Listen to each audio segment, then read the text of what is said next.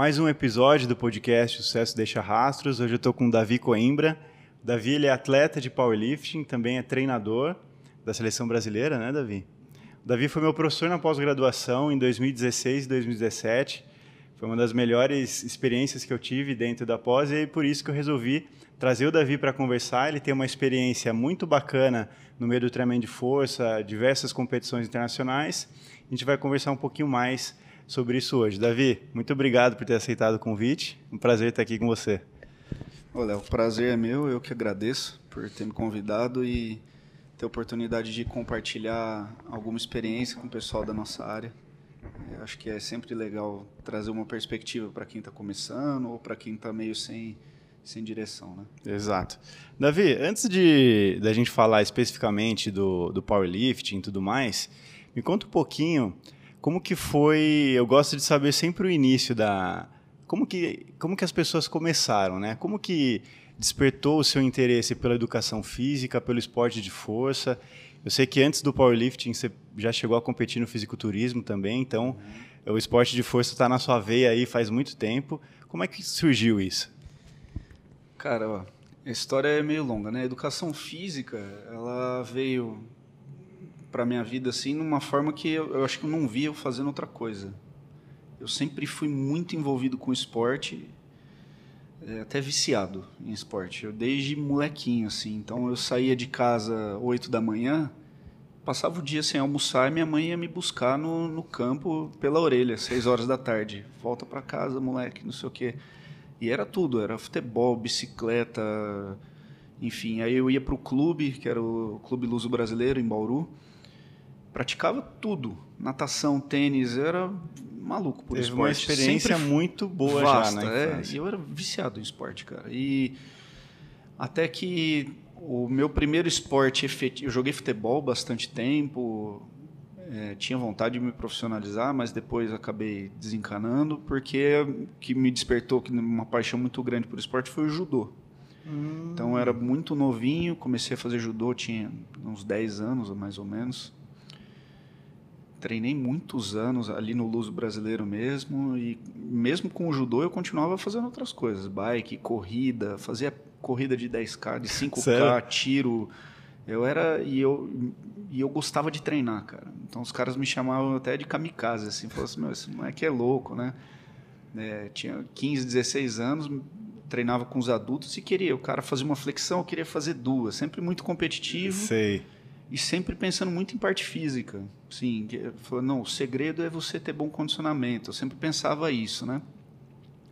E treinei judô acho que uns 15, 20 anos, cheguei faixa preta. Caramba! É, competi, fiz seletiva de Olimpíada, foi, competi bastante judô, cara. E aí, em 2001, aí, assim, para a educação física, né? Eu eu cheguei a prestar direito. No segundo colegial, fiz pontuação para passar em medicina. Na hora que eu, no terceiro colegial, prestei direito, passei em direito, porque eu gostava de direito. Eu ah, achava é? legal. Minha irmã fazia faculdade e eu. É, ela, ela, digitava muito devagar no computador e ela pedia para eu digitar os trabalhos dela. Eu começava a digitar, eu falei, meu, nossa, isso aqui é legal, né? Você achava interessante? E eu achava interessante. Então eu prestei educação física e direito. Falei assim, nossa, e eu tinha vontade de prestar letras tradutor também. Eu, Caramba! Eu gosto de estudar língua até hoje, sempre gostei de estudar várias línguas e eu achava, meu, esse, essa profissão deve ser legal. No fim das contas, prestei, passei em educação física. Isso foi 2000 para 2001.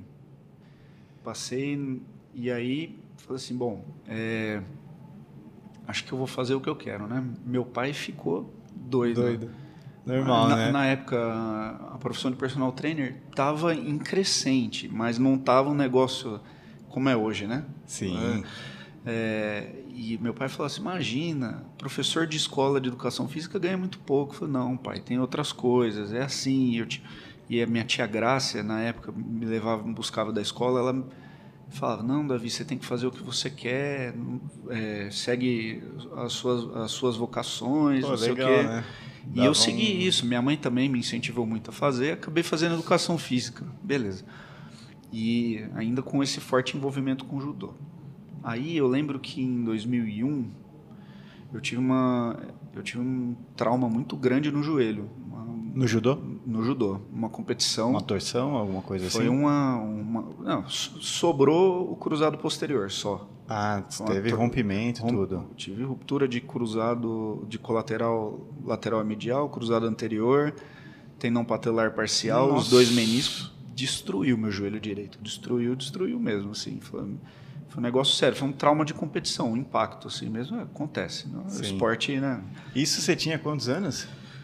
Eu tinha 17 ainda. Tá. Era muito novo. Tá fazendo 20 anos essa cirurgia, agora. Esse mês uhum. de maio fez 20 anos. E por causa dessa cirurgia, eu fui parar na fisioterapia. E eu, eu sempre ligado nessa coisa de parte física, né? Falei, não, eu não posso parar, porque quando eu voltar para o judô tem que voltar bem. E eu já tinha na cabeça que eu ia voltar, e era o ano que eu ia pegar minha faixa preta, cara. Então eu voltei com o objetivo de pegar preta, ainda continuar treinando, né?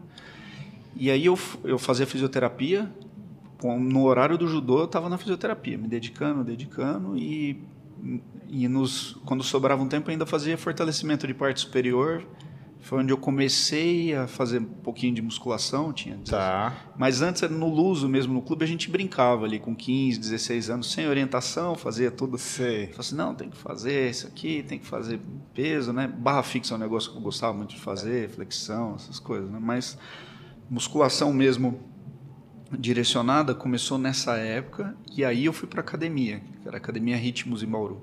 E comecei a fazer meu fortalecimento lá para a parte superior e a parte inferior eu já estava numa transição de fisioterapia para o esporte. Certo. E eu tinha um cara que me orientava, meu grande amigo até hoje, né, meu compadre o Alex, Alex Benzal, e eu treinava no, no horário dele e eu meio que fazia estágio por tabela. Primeiro ano de educação física, né? O cara Sim. que é aquela esponja, né? Você quer Sim. absorver tudo, né? Falou, você faz tantas repetições por isso, você é, faz tantas séries por aquilo. Aquela curiosidade que era, cara, foi muita sorte minha de cair com um cara como ele, porque ele era muito envolvido com estudo de treinamento. Eu não caí com um professor de academia que falou assim: "Ah, é porque é isso, é porque é aqui", sabe, Sei. aquele cara mais é, largado. Não, ele me explicava, fundamentava, não sei o quê. E eu lembro até hoje que a época tinha poucos livros de periodização, né? Aí eu comecei, ele começou a fazer uma preparação de força comigo e eu tentando entender, né? Não tinha muita noção das coisas. E eu enchi ele de perguntas. Faz isso por causa disso, faz isso por causa daquilo, não sei o quê. Ele pegou, me deu um livro do Tudor Bompa. Era o que a gente lia na época, né, de é. periodização. Falou, lê esse livro aqui, de ver se você tira umas noções e aí é para a gente começar a conversar melhor. Ele me entregou o livro na sexta, na segunda eu devolvi, dei na mão dele. Ele falou assim, já li, já tirei uma cópia para mim já escrevi tudo que eu achava importante. Ele falou, como assim? Você leu o livro em dois dias? Eu falei, porra, puta livro legal, não sei o quê, tinha periodização de tudo lá, né? Primeiro, primeiros contatos de periodização, era nada, né? Uma Sim. nave espacial, não entendia é, nada, mas o livro do Bompa ele não se aprofunda muito, então era um livro gostoso de ler para quem estava no primeiro ano, né? E aí ele falou assim, cara, é o seguinte, você está pagando mensalidade aí e você faz estágio por tabela, né? Enquanto você treina. Por que, que você não entra para fazer um estágio na academia? E foi aí que eu me envolvi com a musculação. Certo. Porque até então eu pensava que eu ia ser personal trainer ou que eu ia ser professor de judô. Eu ah. tinha isso na ah. cabeça. E a hora que eu comecei a trabalhar com musculação, eu vi, comecei a, principalmente ele batia muito na tecla de individualidade biológica. Falou assim, ó, isso aqui é para essa pessoa ou até mesmo em especificidade. Uhum. Então ele me ajudava muito nisso. Eu acho legal porque às vezes a gente vê estagiário na academia, ele nem ele, não tem ninguém para dar suporte para ele em termos Sim. de leis de treinamento desportivo. O cara, Exato. Ah, é biomecânica e fisiologia e ponto final. O cara e ele batia muito nessa tecla comigo. Eu comecei a gostar muito de musculação pelo fato de conseguir atender as necessidades individuais de cada pessoa. E como que era o treino de judô? Lógico, tinha individualidade? Tinha, mas é muito coletivo. Uhum. O aquecimento é igual para todo mundo, o fortalecimento é igual para todo mundo. Entendi. Os tiros são iguais para todo mundo. E aí eu acho que foi isso que a musculação te cativou. Me cativou. E aí ele e ele já falava para mim, falou assim, você não vai ser professor de sala, você tem muito perfil de personal trainer, porque você gosta de detalhar o treino para cada pessoa, tal. Enfim, aí eu comecei a treinar musculação de uma maneira mais assídua, porque eu estava na sala. Eu cheguei a treinar de uma maneira assídua, continuei treinando judô, mas eu, a minha assiduidade na musculação foi tamanha que meu interesse pela musculação começou a ser maior do que pelo judô. E também porque a minha performance era muito boa na musculação. Eu comecei a treinar, meu corpo, Responder rápido. meu corpo respondia muito rápido, comecei a ganhar massa muscular rápido, comecei a ganhar força, principalmente muito rápido. E, e assim, nessa época eu pesava 70 quilos, É, isso que eu ia te 60, perguntar. 69 quilos. E eu tive estirão meio tarde também. Eu tinha Tá. 17 anos nessa época, 17 para 18. Eu era mais baixo, ainda não tinha tido, não tinha completado a minha altura, eu tinha 1,68m, 69 Ainda ganhei mais 3, 4 centímetros e fui ganhando músculo junto.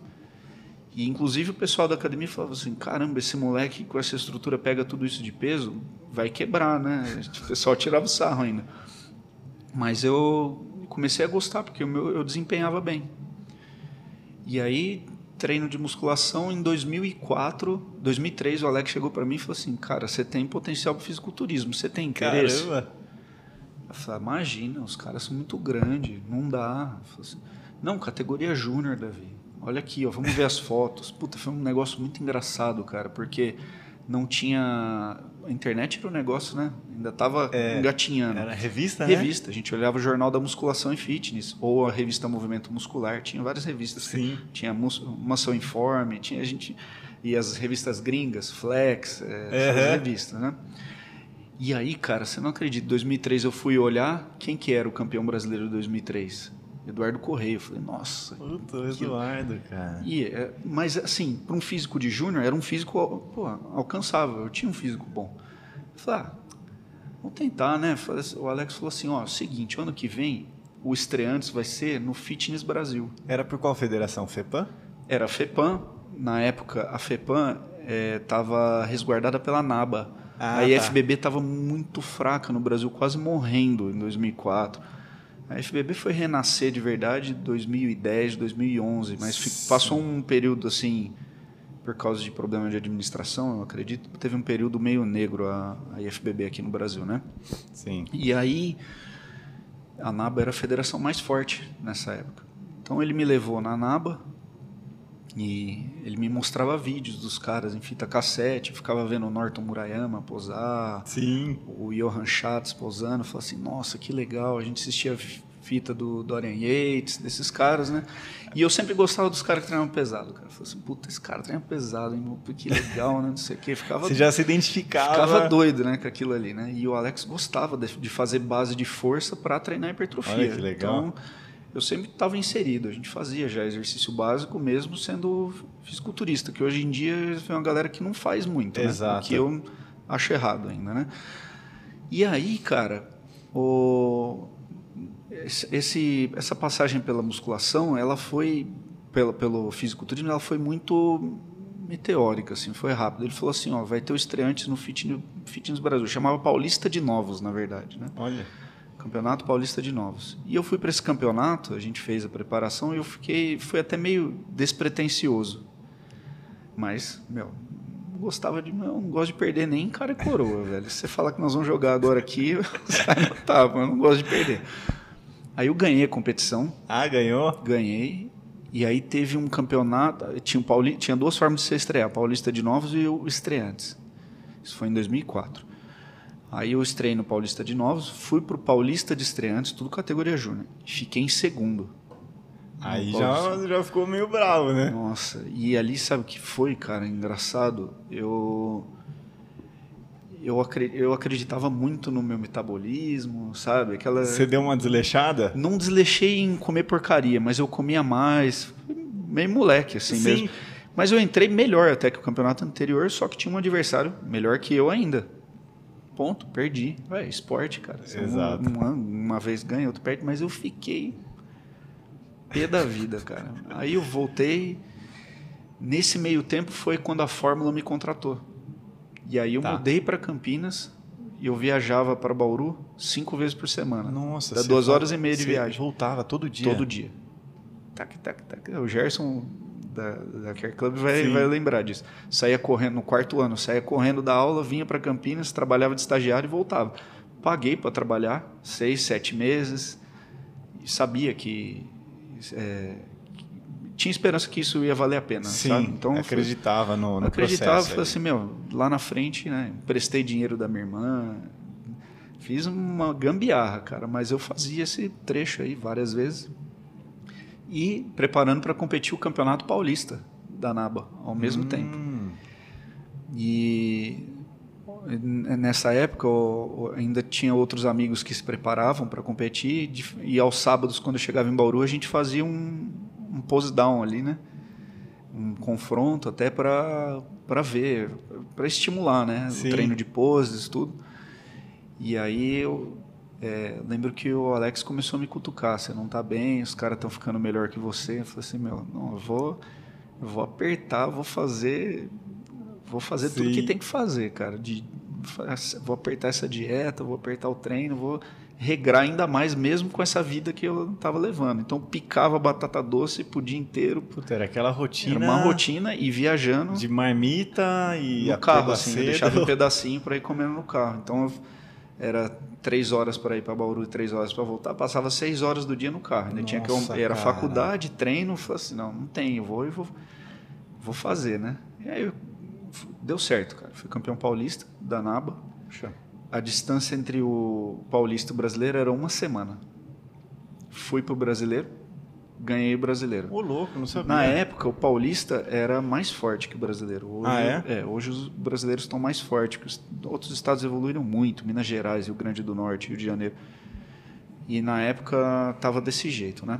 Mas, é, sinceramente, o paulista foi mais forte que o brasileiro naquele ano. E foi legal, né, cara? Porque eu vi e falei assim, pô, Eduardo Corrêa foi campeão, agora sou eu, né? O campeão de 2004, né? Foi E- um ano depois? Um ano depois. Nossa, quase que vocês competiram juntos, Quase. então. É, mas é, é que normalmente você compete já no último ano, né? Ele competiu no último ano, eu também. E aí, cara, foi engraçado. É, eu queria muito ir pro Mister Universo da Ah. NABA, né? Tinha vaga. Só que imagina a condição, né? Estagiário, É, querendo ser contratado sim. pela fórmula. Viajando, Viajando. tudo isso. Tirar dinheiro de onde? A família não tem grana, né? É. assim, não dá para ir, né? Tentamos, vaquinha, camiseta, não deu fazer Ah, é? camiseta para vender. Por paulista já tava assim, entendeu? Não tinha dinheiro para comprar tinta, não tinha dinheiro para comprar suplemento, ganhava, era tudo limitado mesmo, né? E aí acabei não indo, mas quando saiu os resultados, eu fui olhar na revista. Deixa eu ver os caras que ganharam. Aí eu olhei assim, eu falei, nossa, o primeiro não dava para ganhar dele nem a pau. O segundo também não, cara, muito bom. Do Mr. Pô, Universo, é, isso? da Júnior, né? E o terceiro e falei assim, pô, o terceiro eu acho que eu ganharia. Daria. Mas esse, eu não gosto muito disso, né? Tem que estar lá para ganhar. É. Mas eu olhei e falei assim, pô, em terceiro ou quarto eu acho que daria para pegar. Quem foi o campeão daquele ano? Quem gosta de história de musculação sabe que o cara é famoso hoje, que é o Flex Lewis. Que Tá é- brincando. Flex Lewis foi o campeão júnior da NABA Mr. Universo 2004. Pode procurar na história aí que vocês vão achar. E o cara já era, meu, assim, da onde surgiu? Assim, para, esse moleque não é júnior, cara. Esse cara- Baixinho, né? Baixinho, as panturrilhas já era gigantesca. Eu falei, esse cara tem 30 anos de idade, não é possível que esse cara tem 20 anos, né? Até 21, né? Eu falei, porra, não dá, né? Mas o cara era- já era um monstro. né? Aí eu virei de ano, eu era júnior e ia virar adulto, né? Open. E eu falei assim, meu, preciso me dedicar à minha profissão agora. Eu vou, quero ser efetivado. Graças a Deus fui efetivado pela fórmula. É, os caras que me efetivaram são meus amigos até hoje, né? Mauro Cardassi, que é professor do Eldorado, e o Thiago Prado, que eu perdi o contato, né? Mas é um cara que tem uma consideração enorme, né? E aí fui efetivado e nesse meio tempo falei assim, meu, eu não eu não não dá nem para eu pensar em competir na Open no primeiro ano. Eu não tenho tamanho para competir com os caras. E eu comecei a treinar para ganhar volume muscular, porque a, verdade do fisiculturismo é, é essa basicamente. Quanto mais você compete, menos chance de crescer você tem. Uhum. né? Então, quanto mais tempo sem ter que fazer uma dieta restritiva, melhor para você ganhar volume. E aí eu comecei a treinar pesado né? e sempre gostei de fazer os, os treinos com intensidade, mas eu já estava com a cabeça mais voltada para a profissão mesmo. Certo. Tanto que em 2005, eu me formei em 2004, em 2005 eu já ingressei na primeira pós-graduação, que foi onde você fez. Uhum. que é o Cefit. Na época chamava CEF. Que era na Unifesp, né? Era na Unifesp, chamava Centro de Estudos de Fisiologia do Exercício. Hoje é Fisiologia e Treinamento. né? Aí eu fiz uma- a primeira pós-graduação lá em treinamento personalizado e treinando, né? Em 2008 começou uns campeonatinhos de supino Hum, na fórmula. E aí eu fui, ganhei um campeonatinho, em 2007 foi, 2008 ganhei outro e fiquei... Essa época, você lembra com quanto que você fazia no supino? Puta, eu sempre fui ruim de supino, cara. E a gente, braço comprido, não gostava, mas eu lembro que em Campinas eu ganhei. Aí eu fui competir no Shopping Eldorado, entre todas as fórmulas, fiquei em quarto com 137. Tá. Aí depois eu fiz 150 no ano seguinte. Pô, né? Isso, tudo raw, né? Sem camisa de força. isso pesando quanto, Davi? Você lembra? 85, Caramba. 86. Aí fiz 160. E aí um dia eu estava treinando no Shopping Eldorado. E eu, eu gostava de ir lá treinar de fim de semana. A gente ia lá para encontrar os amigos, né? E o pessoal do powerlifting, o coach, Marcelo Aló, me viu treinando e falou: Caramba, Davizão, você faz agachamento pesado, por que que você não compete powerlifting, né? Eu lembro que a época eu fazia tipo 6 com 200, só de cinto louco, de meu. agachamento. Mas hoje não é nada, né? Perto Sim, do que faz. né? mas, pô, um, pra um cara de academia que É, tá treinando para fisiculturismo, né? eu fazia seis repetições com 200, ele falou, pô, por que você não compete powerlifting? Eu falei, coxa, imagina, como é que eu competi powerlifting? O Quirino com, com 75 quilos faz 300 de agachamento. Nossa. O Eric faz 300, pesando 67. Não dá, né? Esses caras são muito fortes. Ele falou, não, Davizão, você tem que treinar força específica, repetição Técnica. mais baixa, técnica, né? Eu já tinha tudo isso em mente, mas eu achava um negócio Uma realidade meio distante, né? distante, né? Isso foi em 2008. Aí ele falou assim, ó, vamos fazer o seguinte, vamos preparar para março de 2009 tem Paulista, Campeonato Paulista e é junto o Estreantes e a Open. Aí você entra no Estreantes.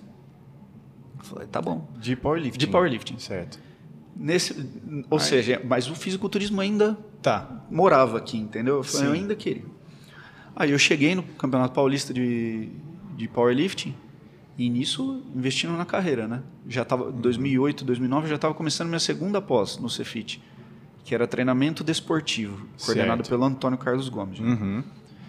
Aí comecei é, a me preparar para esse campeonato de 2009.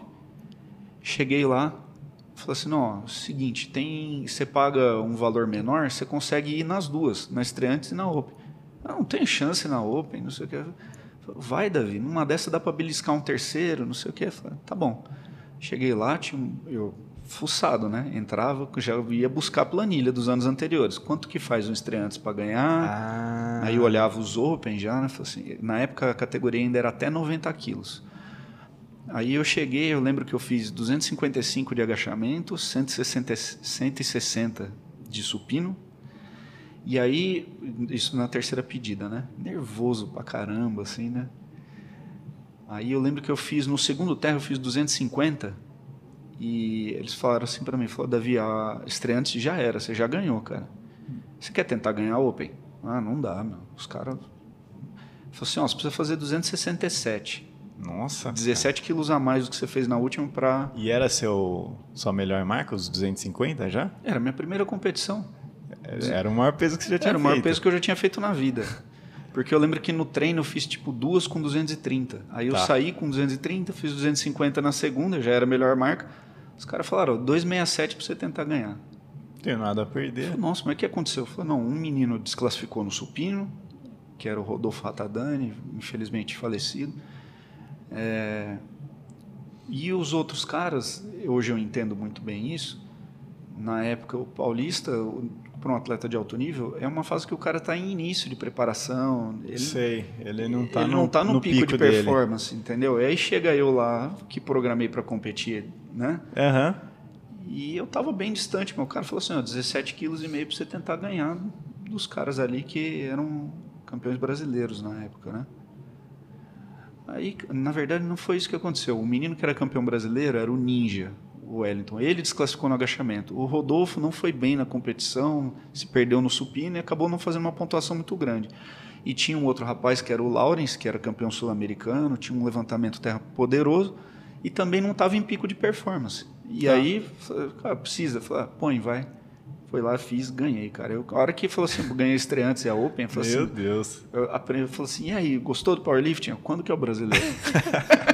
Já falei, não, quando que é o brasileiro? E aí fui pro brasileiro, lá, história diferente, né?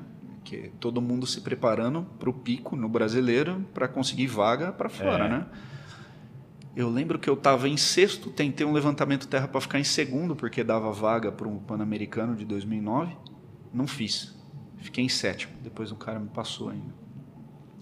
Mas voltei, era 280 que eu tinha que tentar para pegar essa vaga. E nossa, faltou muito pouco para subir. Minha mão abriu. Putz. Fiquei doido, né? Mas voltei e falei assim: agora esse negócio, esse powerlifting aí, você vai ver. É eu vou treinar essa. Vou treinar esse negócio até dizer chega, cara. E aí eu comecei a perceber o quê? Que eu misturava um pouco, né? Treino de powerlifting e fisiculturismo. Meu Certo. corpo desenvolvia muito em termos de massa muscular. Certo. Só que quando, quanto menos eu misturava, mais Melhor eu desenvolvia em força.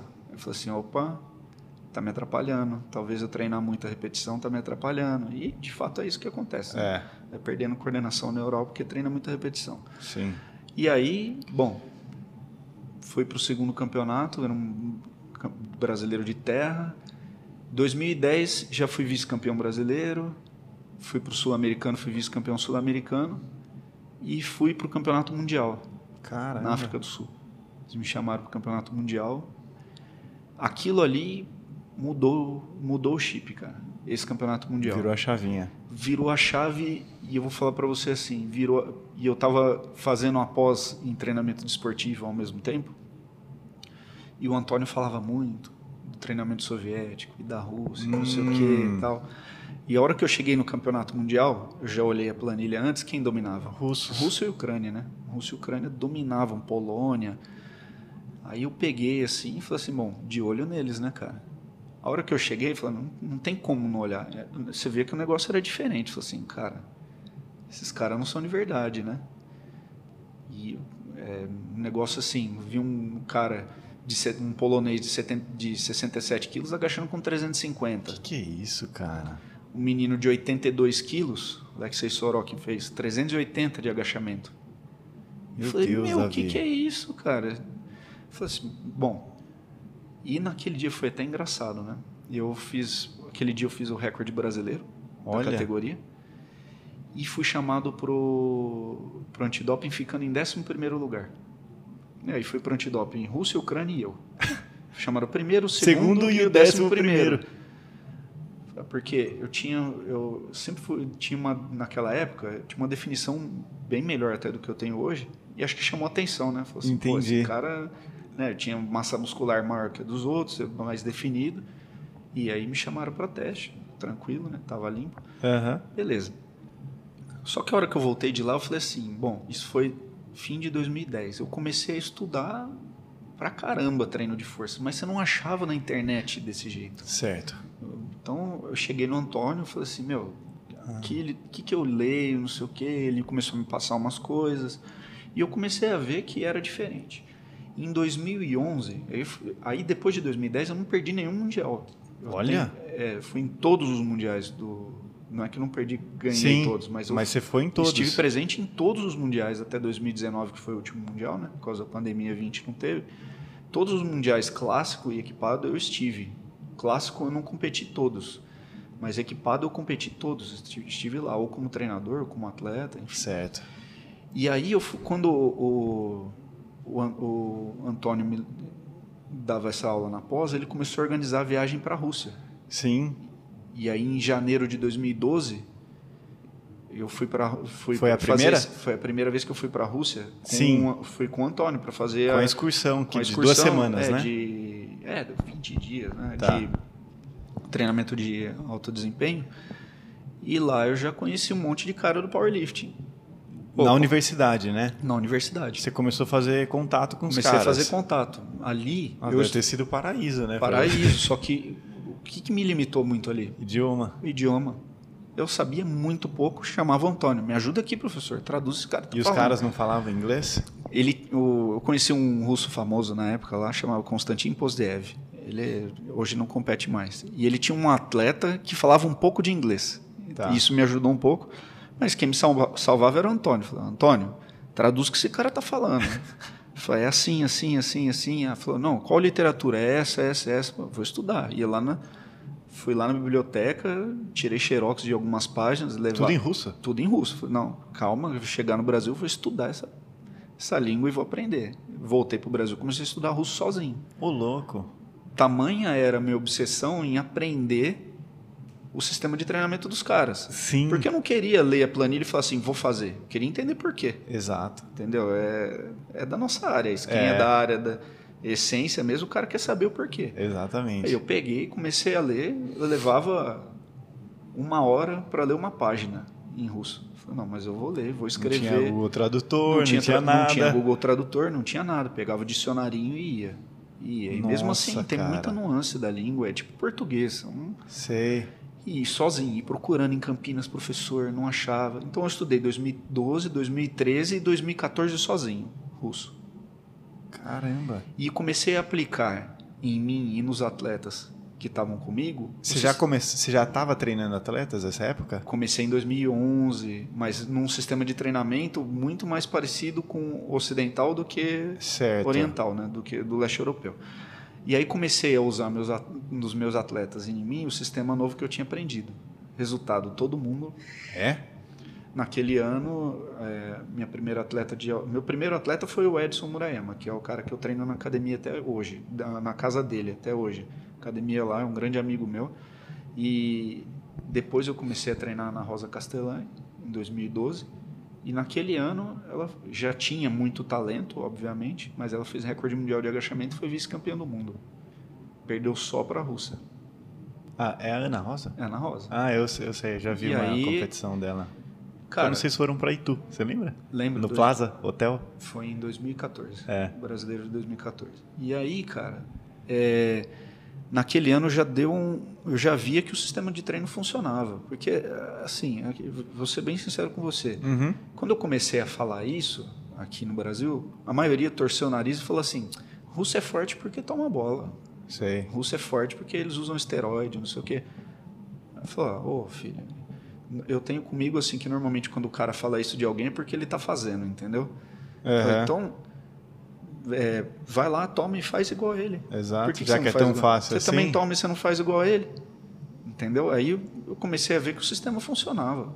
E a gente despontou naquele ano ali. O Brasil 2012, 2013 começou a despontar. No ano seguinte, a Ana ganhou o World Games, que é a nossa competição principal. Foi campeã mundial. Ganhou Caramba. agachamento supino terra e total. Ganhou quatro medalhas de ouro no Mundial. E minhas, as minhas marcas melhoraram. Fiz recorde sul-americano, fiquei em quarto no Mundial em 2013, fiquei em terceiro no Mundial Clássico em 2013, na Rússia. Então, Porra, na assim. Rússia com- ainda? Na Rússia. E aí, naquele, naquele ano, eu já vim estudando sozinho, né? Por isso que eu falo que esse ano de 2010, quando eu fui a primeira vez no Mundial, mudou a minha carreira.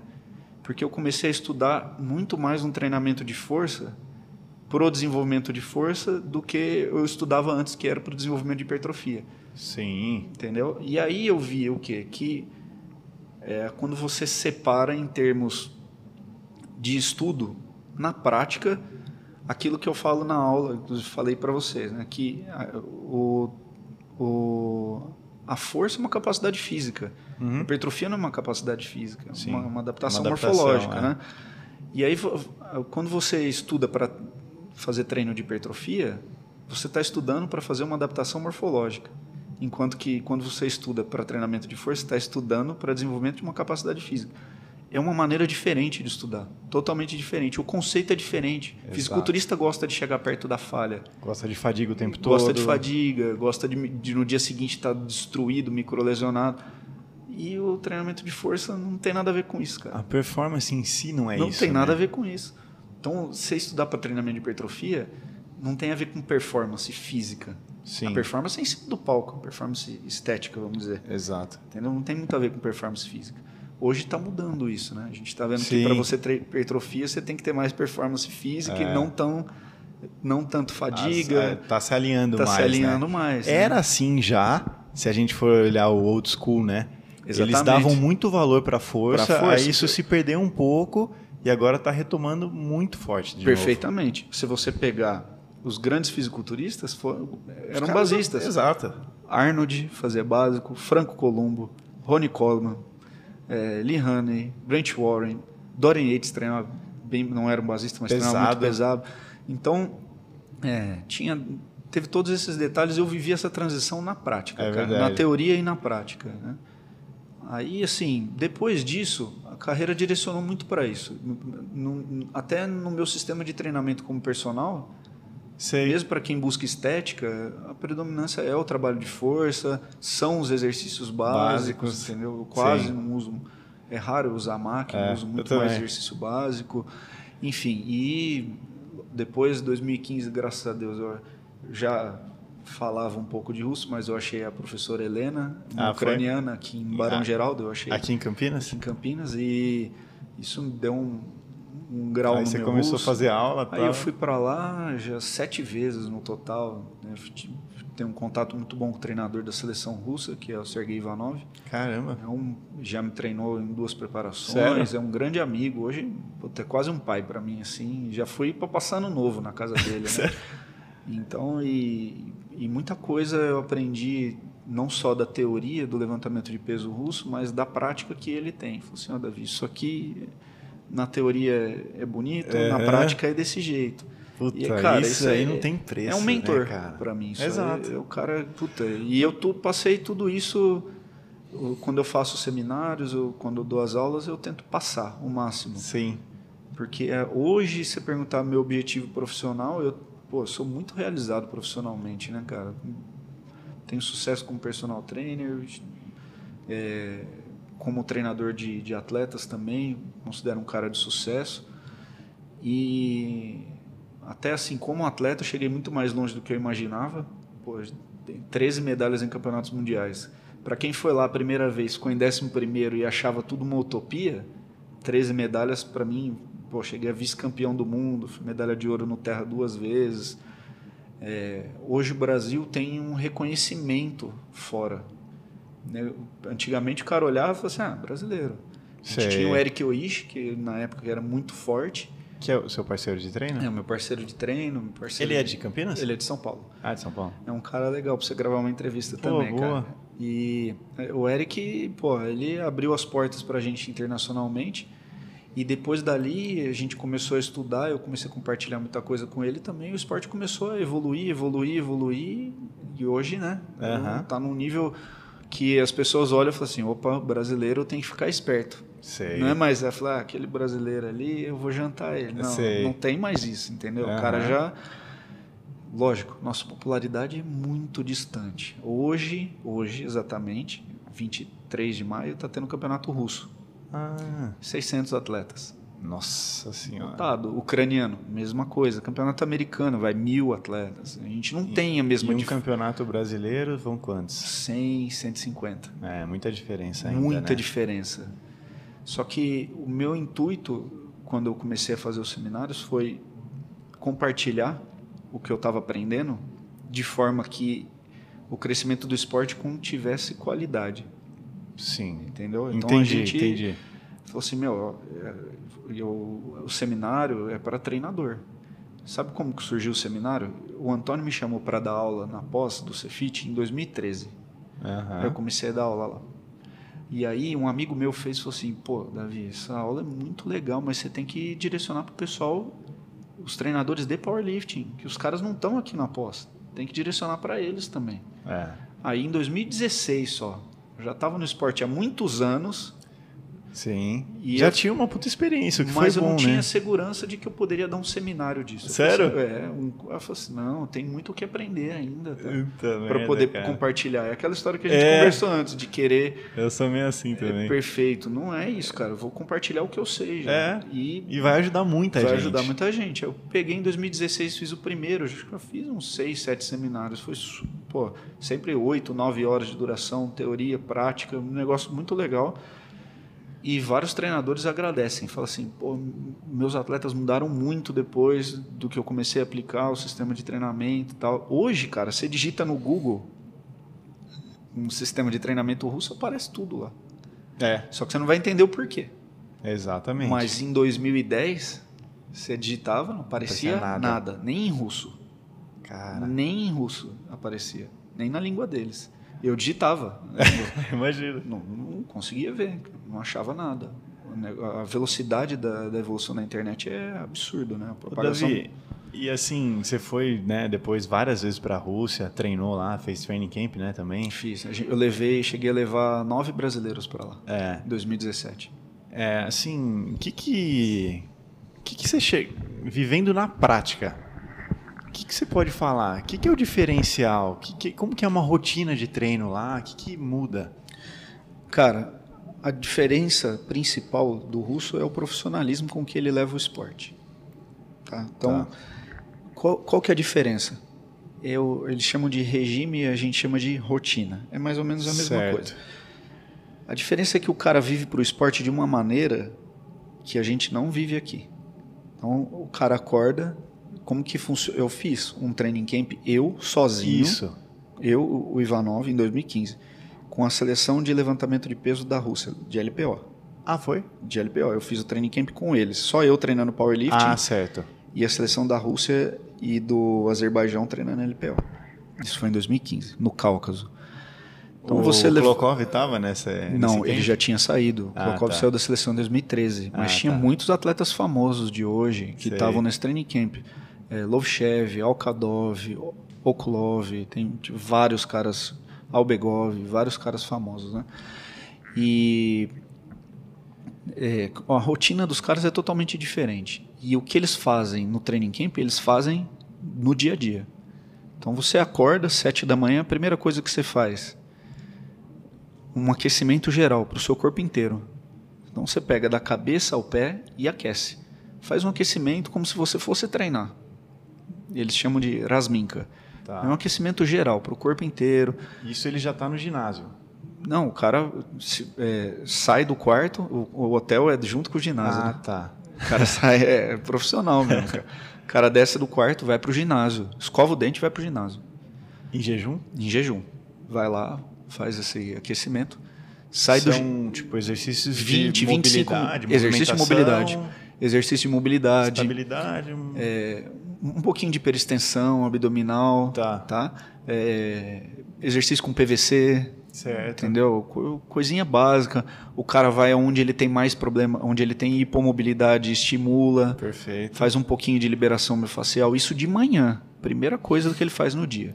Aí o cara sai da sa- dessa sala, vai direto para o café da manhã. Aí eles acreditam que você tem que estimular o corpo antes de receber o alimento, Ah, tá. entendeu? Sim. Aí o cara senta ali, café da manhã, generoso. É? Generoso. E o que, que é o hábito deles comerem no café Ah, cara, da manhã? ca- Legume de cara. Então, Olha, é, cara. Come cenoura, é, beterraba. de- e Assim, carne também? Não, caixa, que é um negócio que o russo come, é como se fosse um mingau pra gente. Tá. Tá. Caixa é, é de arroz ou de aveia.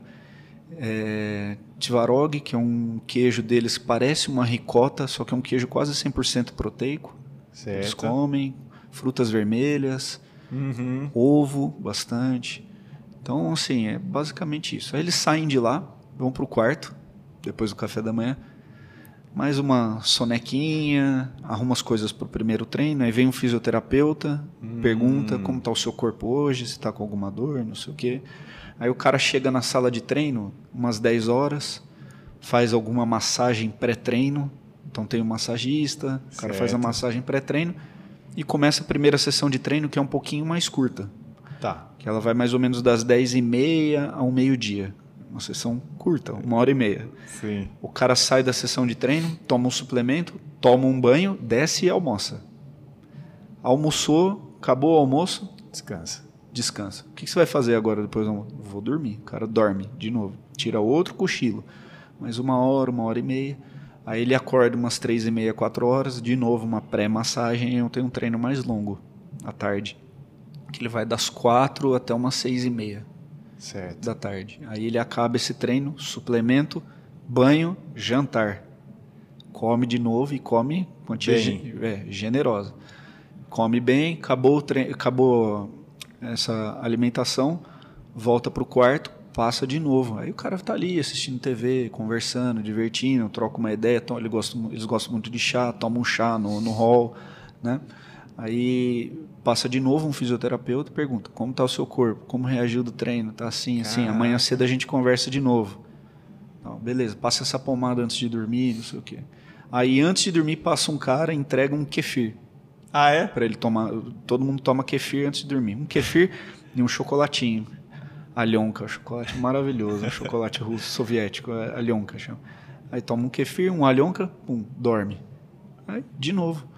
Então você faz, é, isso é segunda, quarta e sexta. De terça e quinta e sábado você tem um treino só. E o segundo treino, ao invés de ser um treino, você vai para sauna, sauna Ah, recuperação tá. ativa, massagem. Muita E- ênfase em recuperação, recuperação. né, cara? E aí- assim, alimentação, sono, hum, é, terapia manual. Pra caramba. E é, é piscina, nada, faz hidroterapia, uma nataçãozinha leve, tudo com o intuito de, de recuperar. É, massagem, contraste, sauna infravermelho, alternado com, com banho gelado, várias, todo o sistema de recuperação deles, que é o grande diferencial. Então, cara, olha só. Pega um atleta amador, um brasileiro, Sim. o cara pega, acorda, mexe no Instagram, fica ali, não sei o quê. É. Aí ele faz um treino, é, leva a rotina dele, trabalha. Por exemplo, eu trabalho 11, 12 horas por dia. Não dá para levar essa rotina que eu acabei Exatamente, de descrever. eu tava aí, você, pensando isso aqui. aí você come, dorme, dia seguinte de novo. Não dá tempo de fazer aquecimento de manhã, Exato. tem que ter uma rotina leve. Pega, eu tenho um. Qual que é o ciclo de treinamento?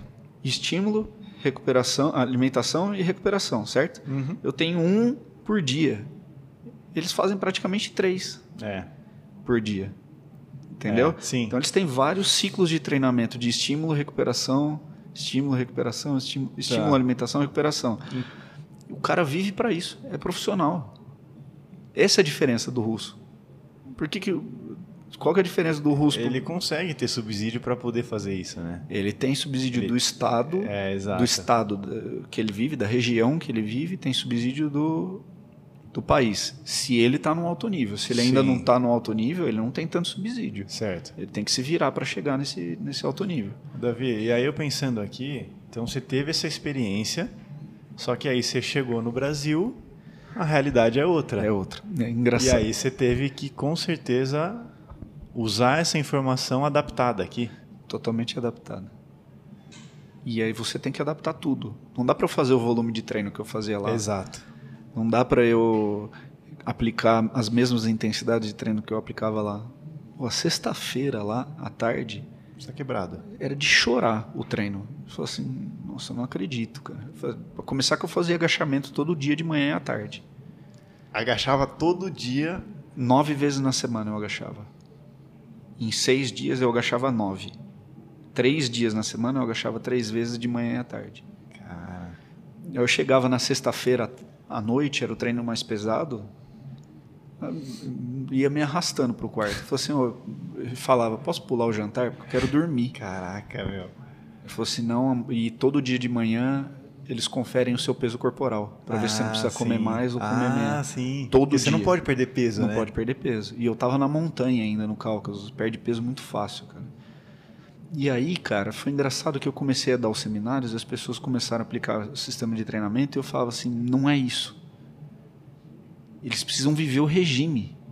Eles não estão entendendo. É. Eu via que não estava do jeito Sei. que eu... E aí, quando eu fui em 2017 para lá, conversei com o Ivanov, eu falei, vamos fazer um training camp com os treinadores brasileiros. Hum, Com os caras que... Ou com alguns atletas de alto nível, com quem queira ir. E aí, a gente conseguiu nove pessoas, não é barato para ir, né? é, sim. E aí, eles viveram praticamente essa experiência. Muito parecido com isso. Legal. Tanto que os caras chegavam na segunda semana e falavam, nossa, cara, eu tô morrendo, o que tá acontecendo? Tinha gente que. no- teve gente que assustou, falou assim, é tudo isso mesmo? É? Falei, Pô, supino 12 vezes na semana? É, 12 vezes na semana. Supino é mais frequência Mais que o frequência que agachamento agachamento. ainda? Caraca. Duas vezes por dia, todo dia. E o terra? Quatro vezes. Segunda, quarta, sexta e sábado.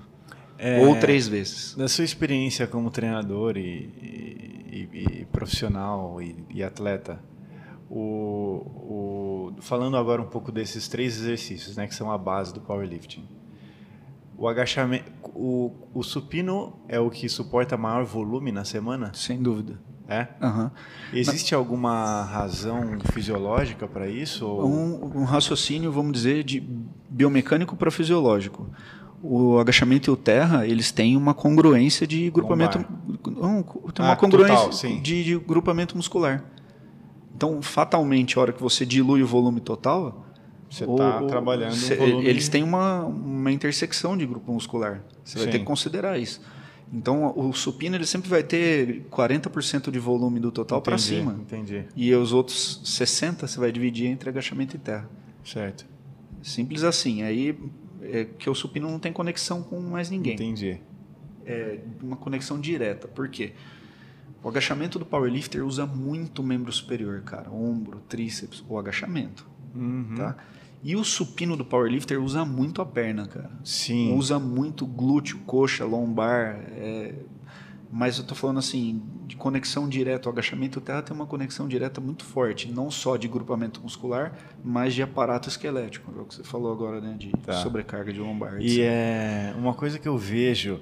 É, comentários assim, né, desse meio. Eu nunca é, conversei diretamente com o um atleta. O, o, levantamento terra ele sempre foi é, bastante falado por gerar muita fadiga. É uhum. um exercício que você não pode abusar na sobrecarga. E existem histórias de atletas que fazem, por exemplo, um terra a cada 15 dias, ou um terra pesado a cada 15 dias. É, é real isso? Na prática, como não, funciona? Não está errado. Se um terra pesado uhum. a cada 14 dias, duas semanas, não está errado. Só que entre esses dois terras Existem tem que ter vários treinos. Terras, médio, leve. Certo, certo. Né? Assim como falo para você que eu agacho, agachei lá nove vezes na semana. Não são todas máximas. Ah, não. Claro. Longe disso. Sim. É um trabalho de frequência. Então eu vou agachar de manhã 70, à tarde 80, 70, 80, 70, 85 60, 75, no dia seguinte 65 de manhã, na sexta-feira 65 de manhã, 90 à tarde. Entendi. Entendeu? Tem uma oscilação de intensidade. Claro. Né? Então não, não é porrada todo dia. Sim. Né? Assim, aí é, é, porque aí o, isso é uma ideia de fazer com que o seu sistema neuromuscular responda por estímulos de frequência, Sim, certo? Certo. Só que se você não equilibrar isso de maneira que o corpo se recupere, não só na parte neural, porque o SNC entra em fadiga, Sim. a parte musculoesquelética, né? Uhum. Tendão, ligamento, começa a, claro. a, abrir o bico, porque é, é pancada. Agora, o que acontece é o seguinte, as, eu sei mais ou menos o que você está falando, as linhas mais antigas de treinamento pregavam um terra pesado uma semana, um terra leve na outra, e um terra só na semana, tá? Só que o cara fazer um volume de terra naquele dia Absurdo. Absurdo, considerável. Entendi. Então você vai fazer X séries de muitas repetições e, entendi, entendi. e muita carga. Aí realmente você vai fazer um, um belo de um estresse. É. Deu um probleminha técnico aqui, acabou a bateria do gravador. A gente só vai retomar com lapela, da onde a gente estava. A gente estava falando sobre os métodos de treino dos é, socialistas. socialistas, né? E aí você começou a falar da China. Bom, a China também é um país socialista que tem muita tradição no levantamento de peso.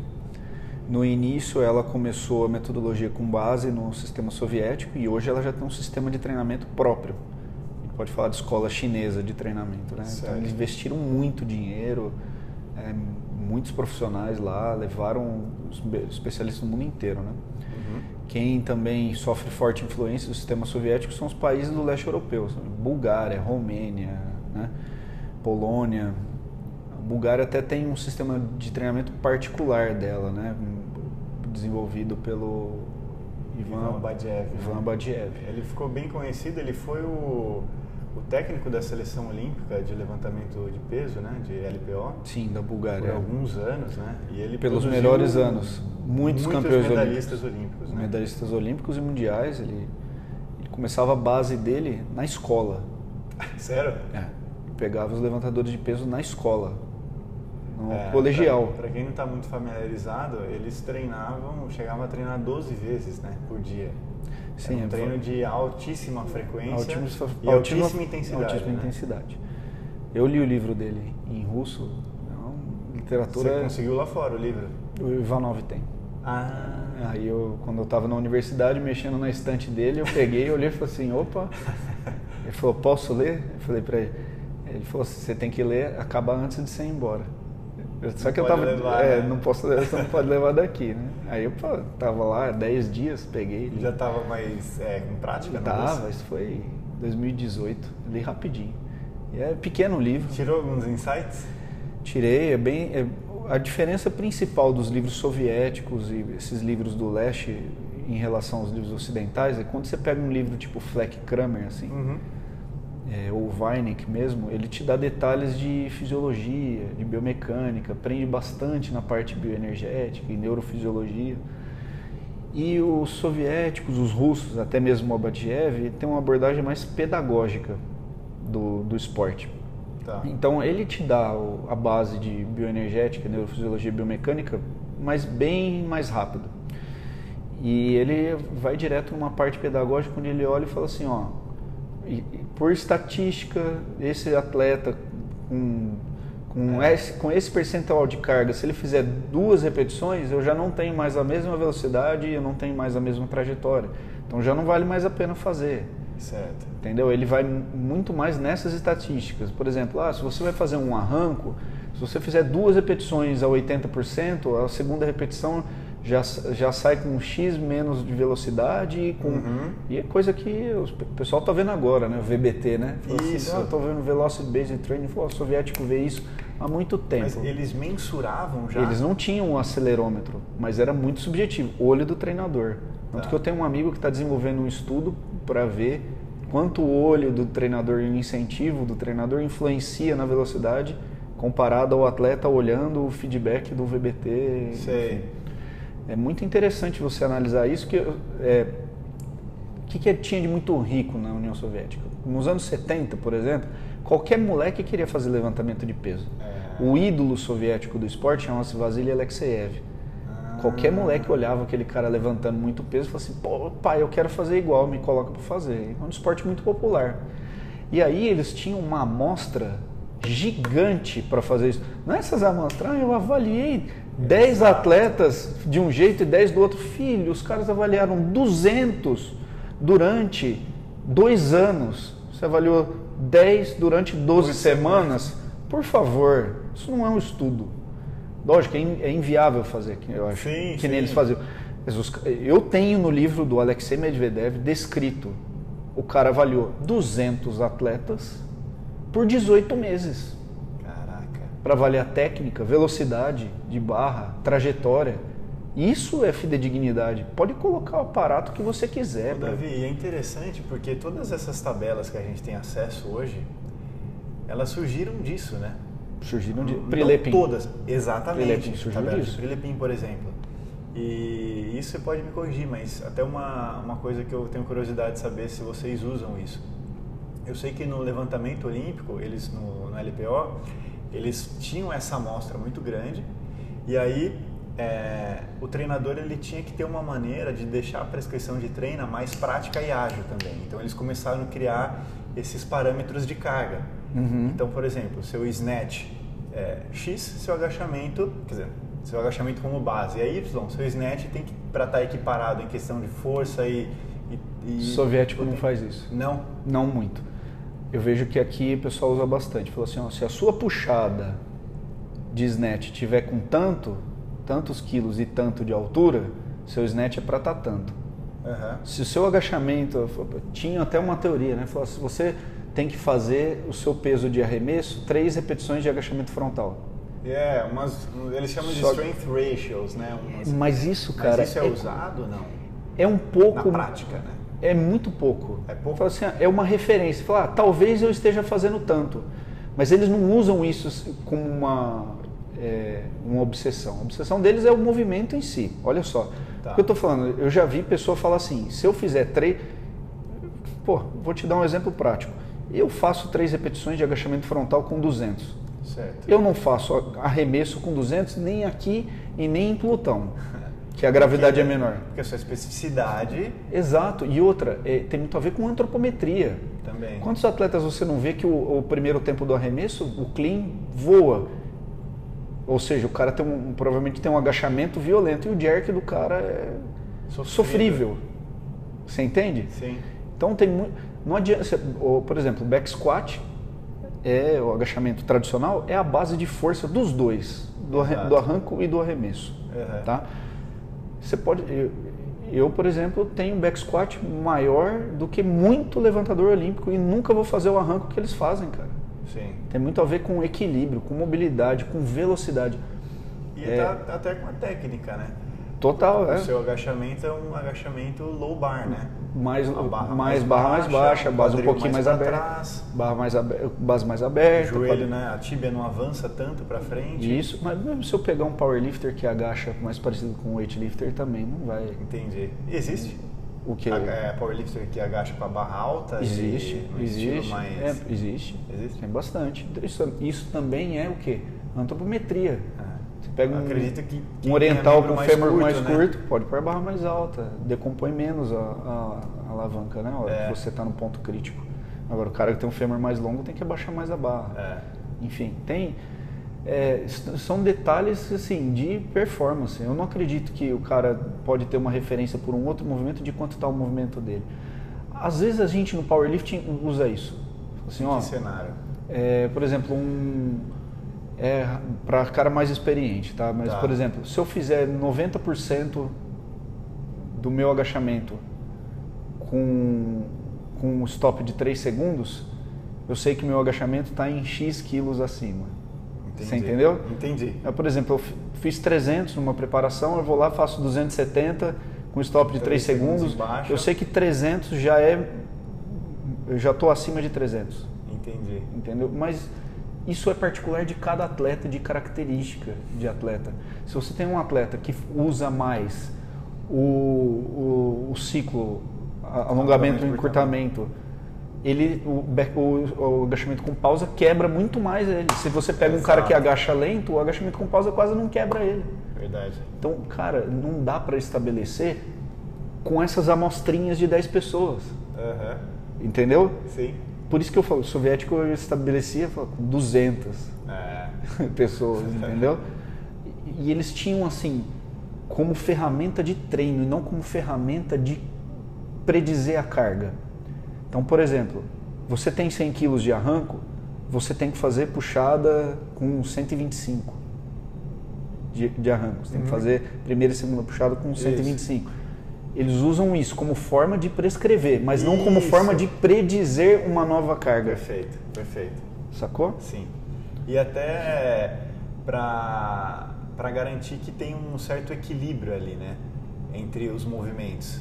Exato. Na verdade, assim, não só, é, não só para garantir um equilíbrio, mas para atuar num ponto fraco.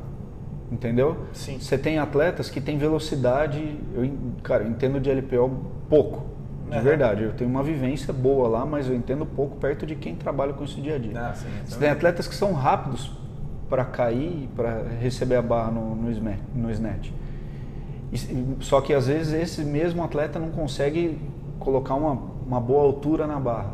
Certo. Entendeu? Então às vezes é a necessidade do cara fazer diferentes formas de puxada para corrigir essa deficiência dele. Assim como no powerlifting a gente tem esses detalhes também.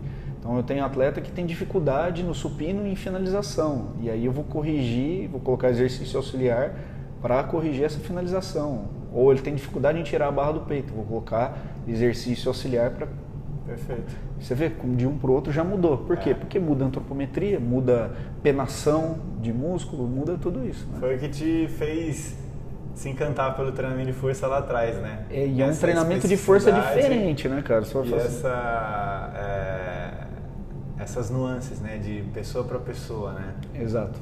Você pode fazer o mesmo treino que eu, basicamente, só que se eu mudo um detalhezinho, uma pausa ali, posso mudar totalmente já o estímulo e para você vai ser já de fez... uma forma e para mim de outra. De outra, exatamente. Cara. Legal.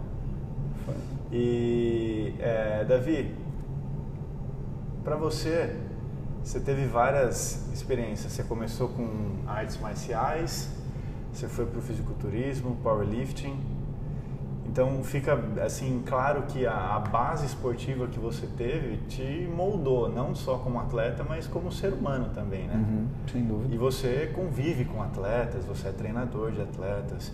Falando especificamente do esporte de força, o que você acha que é, o treinamento de força ele ajuda na, na, formação do ser humano mesmo? Cara, não posso nem falar do esporte de força, vou falar com, do esporte. esporte é. O esporte, ele eu sempre falo que o esporte é uma, é, é uma extensão do que acontece na vida e o que acontece na vida pode ser uma extensão do esporte. Então o esporte ele te ensina algumas coisas em termos de dificuldade, ele te dá uma, uma é, algumas lições certo. e que depois isso se aplica na vida de fato, assim, entendeu? Então a gente costuma falar, é, por exemplo, se tem um problema de lesão, Uhum. Ou se tem um problema de derrota. E na vida é isso o tempo todo, cara. O tempo todo. Eu leio bastante estoicismo, cara. Legal. Então, assim, essas capacidades de, de resiliência, de perseverança, o atleta, o vencedor, ele tem isso. Perfeito. Aquele cara que, é, que ele é moldado só para vencer, não vai longe. Ele pode até aparecer por um ano é. e depois acabou. É o que fala no livro, não sei se você já leu, da Carol Dweck, o Mindset. Não, não li esse. Ela, ela fez uma, uma bela pesquisa mostrando exatamente isso. Ela descreve que nós temos tipo, dois tipos basicamente de modos de pensar, o que ela chama de mindset. Um é o mindset de crescimento e o outro é o mindset, é, eu não lembro exatamente o nome que ela dá. Então, de crescimento, a pessoa que ela tem a consciência de que ela precisa trabalhar, que as coisas acontecem a longo prazo, que ela vai errar, que o erro é normal. E a outra, ela é moldada, como você falou, para achar que ela sempre tem que ser a melhor, que vencer sempre é. o mindset é... mimadinho. eu dei o nome, você não lembrou, eu dei o nome. E essas, cara, sempre acabam se ferrando, uma hora ou outra. Elas podem até alcançar agora. Exato, é exatamente isso mas que ela é fala. pontual. É, eu vejo assim, é, tem essas enquetes de Instagram, o cara fala assim, quem é o melhor atleta para você? Quem é o melhor atleta pra... Quem você acha que é o melhor atleta de powerlifting? Quem você acha que é o melhor atleta de não sei o quê? Eu sempre acho assim, ó, quem que é algum atleta bom? Não é o cara que ganha uma vez. É um cara que perdura ali, ó, no topo vários anos. Exato. Aquele cara é bom. Por quê? Que em 10 anos esse cara caiu, subiu, caiu, subiu várias vezes. É. Ele se machucou, ele separou da mulher, ele bateu o carro, ele eh, cara. perdeu todo na vida financeira. E ele foi e voltou, sabe? O cara tá ali. Tá ali. E, e, esse cara é diferenciado. O cara que eu tava outro dia, tava aparecendo na TV ele semana passada, que eu comentei, meu, esse cara é fera, o Nadal. Não. Nadal é, né? é fantástico, cara. Pô, cara. E você quer saber mais uma do Nadal? Eu vou falar para você uma coisa. Tem uns, eu adoro tênis, cara. Ah, é? Tem uns tenistas que. Velho, o Nadal não tem o talento do Federer. É, o Federer, o Federer joga muito. Você olha assim, o cara parece joga de terno, né? Exatamente. É. O Nadal, cara, é no físico, na ele raça, na cara. raça e, e, o que eu acho foda do Nadal é o jogo mental que ele faz com o cara. Ele é. vai entrando na mente do cara pela bola e pela raquete, cara. Entendeu? Deve dar raiva jogar com ele. Entendeu? E ele joga desse jeito, cara. Exatamente. E ele não é ele não tem o talento de habilidade que o Federer tem, é. assim como ele não tem o talento físico do Djokovic, que é um cara mais flexível, mais uhum. resistente, mais forte, mais rápido. O Djokovic é uma máquina, um ciborgue, cara. É. O cara é um monstro. E o Nadal, ele... ele... ganhou do Djokovic agora, né? É, não, aí esses três aí, né? Um perde e ganha toda hora. Os caras... É, mas é um cara que está aí quantos anos já? Exato. Entendeu? Eu sei, vou, por exemplo, vou, várias lesões. Vou dar um outro exemplo. Um cara que quase chegou no topo e ficou pouco tempo ali no circuito. Andy Murray. É, não conheço esse. É um inglês. Bom, foi campeão olímpico, pô, acho que em 2012 foi campeão olímpico. Mas é um cara que ficou pouco tempo. Eu Entendi. acho, não posso julgar com superficialidade assim, mas não vejo com o mesmo mindset do Nadal.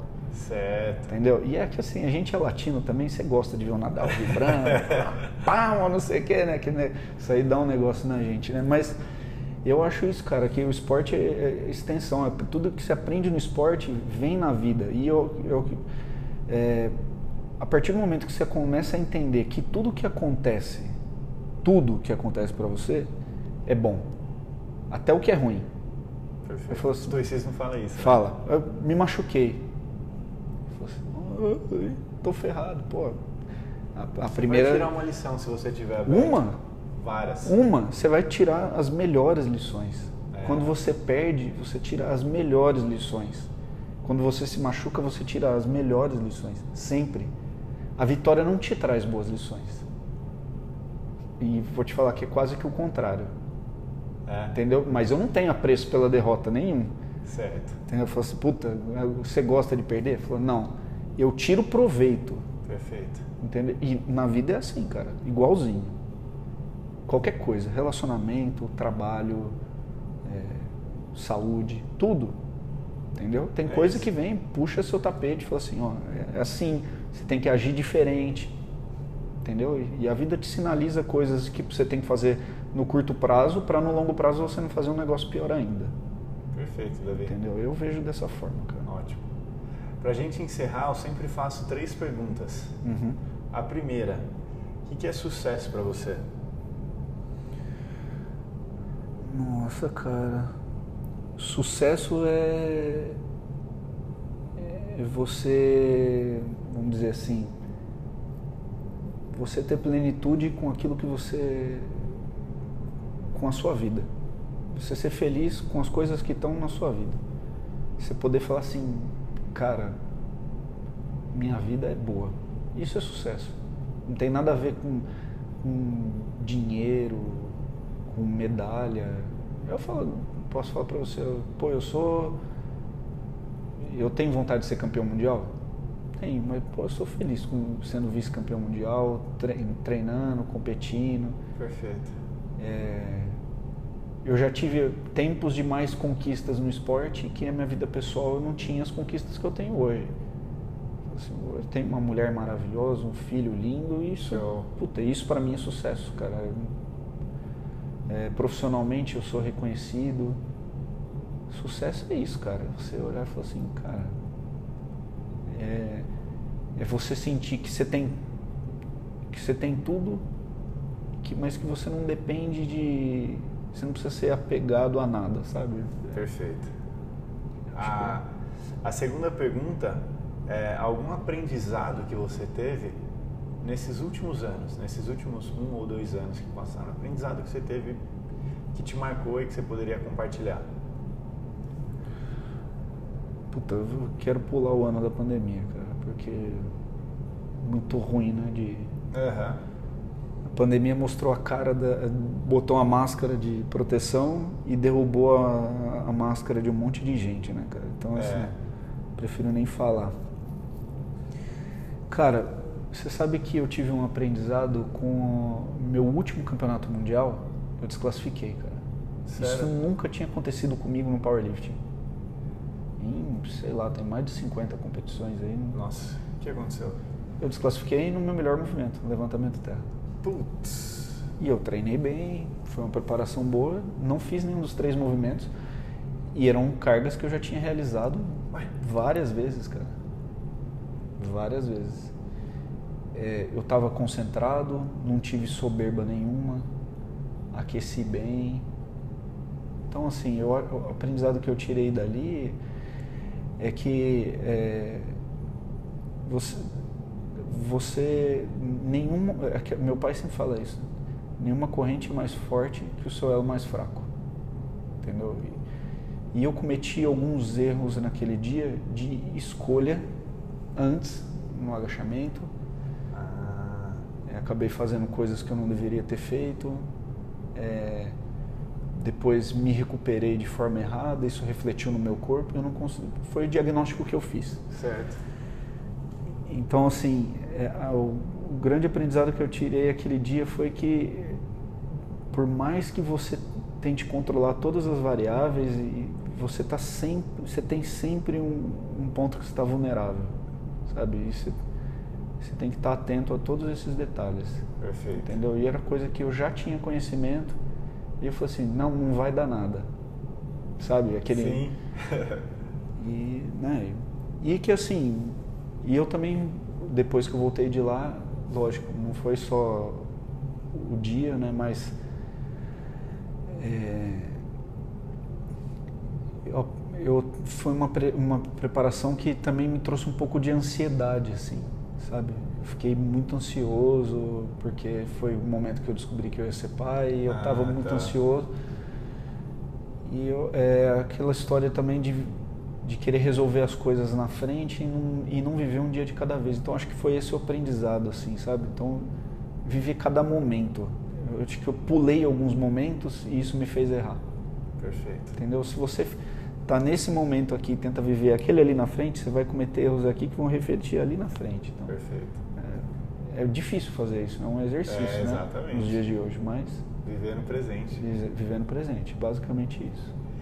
E a última é o que, que o Davi gosta de conversar se ele está com uns amigos ou um hobby, alguma coisa que não esteja relacionada ao esporte? Uf, difícil. Quase sempre quando eu estou com meus amigos a gente está falando de esporte, cara. Mas eu. Putz. Pode ser esporte também. Não, é esporte, cara. Eu gosto. É, cara, é o que eu te falei no começo da entrevista, né, cara? A minha vida sempre foi muito esporte. Eu só.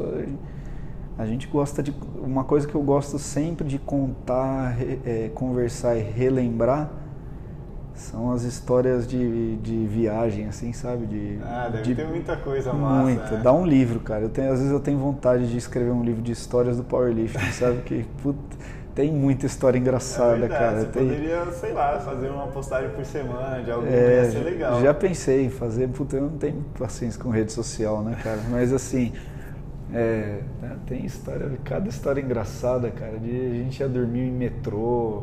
Nossa. Já, meu, tem tem muita história legal, viu, cara, para contar. E é, essa, e na verdade, assim, às vezes a gente fica o campeonato mundial, especialmente, né?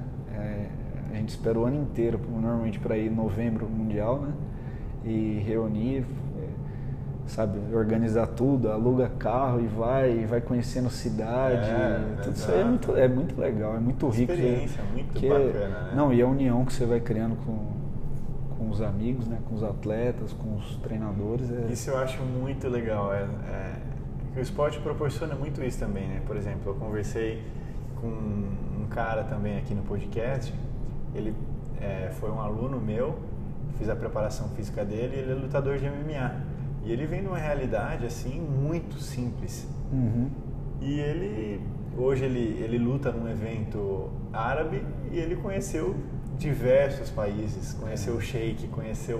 É, então ele demais. teve experiências, cara, que então, é quase que certeza que ele não teria Sim. se ele não tivesse esporte o, na vida dele. O mesmo para mim. O mesmo para mim. Eu não conhecia nada, nada. Conhecia o Brasil e a Argentina quando eu comecei a competir, só. Aí comecei a competir com mais de 30 países, viajei o mundo é inteiro. É, puta, nunca imaginei falar quatro, cinco línguas, converso com gente do mundo inteiro. Tenho networking que você faz, né? É, se eu viajar para Sibéria hoje, eu tenho você lugar para ficar. Olha que legal. Se for para o Japão, eu tenho lugar para ficar. Entendeu? Se for para China, tem lugar para ficar. Onde o mundo inteiro, cara. Tem isso aí é muito legal, cara. A amizade que você tem e amizade assim de chegar no campeonato, abraçar, pô, depois da competição vamos tomar uma cerveja e tal. É, isso aí é isso é riquíssimo, cara. Riquíssimo e, e a troca de experiência, sabe? Até a gente, quando tá essas conversas de campeonato mundial, você senta com o treinador, pergunta, como que você faz? Faço assim, como... E às é. vezes os caras perguntam também, falam assim, oh, pô, esse atleta seu melhorou nisso, o que, que você fez de diferente e tal. Né? E a gente compartilha sem, sem medo de que o cara seja adversário, é. muitas vezes é, sabe? Sim. Eu tenho muita amizade com os meus adversários, do Brasil, de fora, de sentada, risada, conversar de família. Eu tenho, nossa, e eles inclusive exercem muita influência assim na minha vida, é, opiniões que eu ouvi de pessoas que eu não esperava, assim, sabe? Sei. Muito legal, cara. Bom demais. Davi, muito obrigado, cara. Valeu, cara. É um prazer. Valeu, prazer foi meu.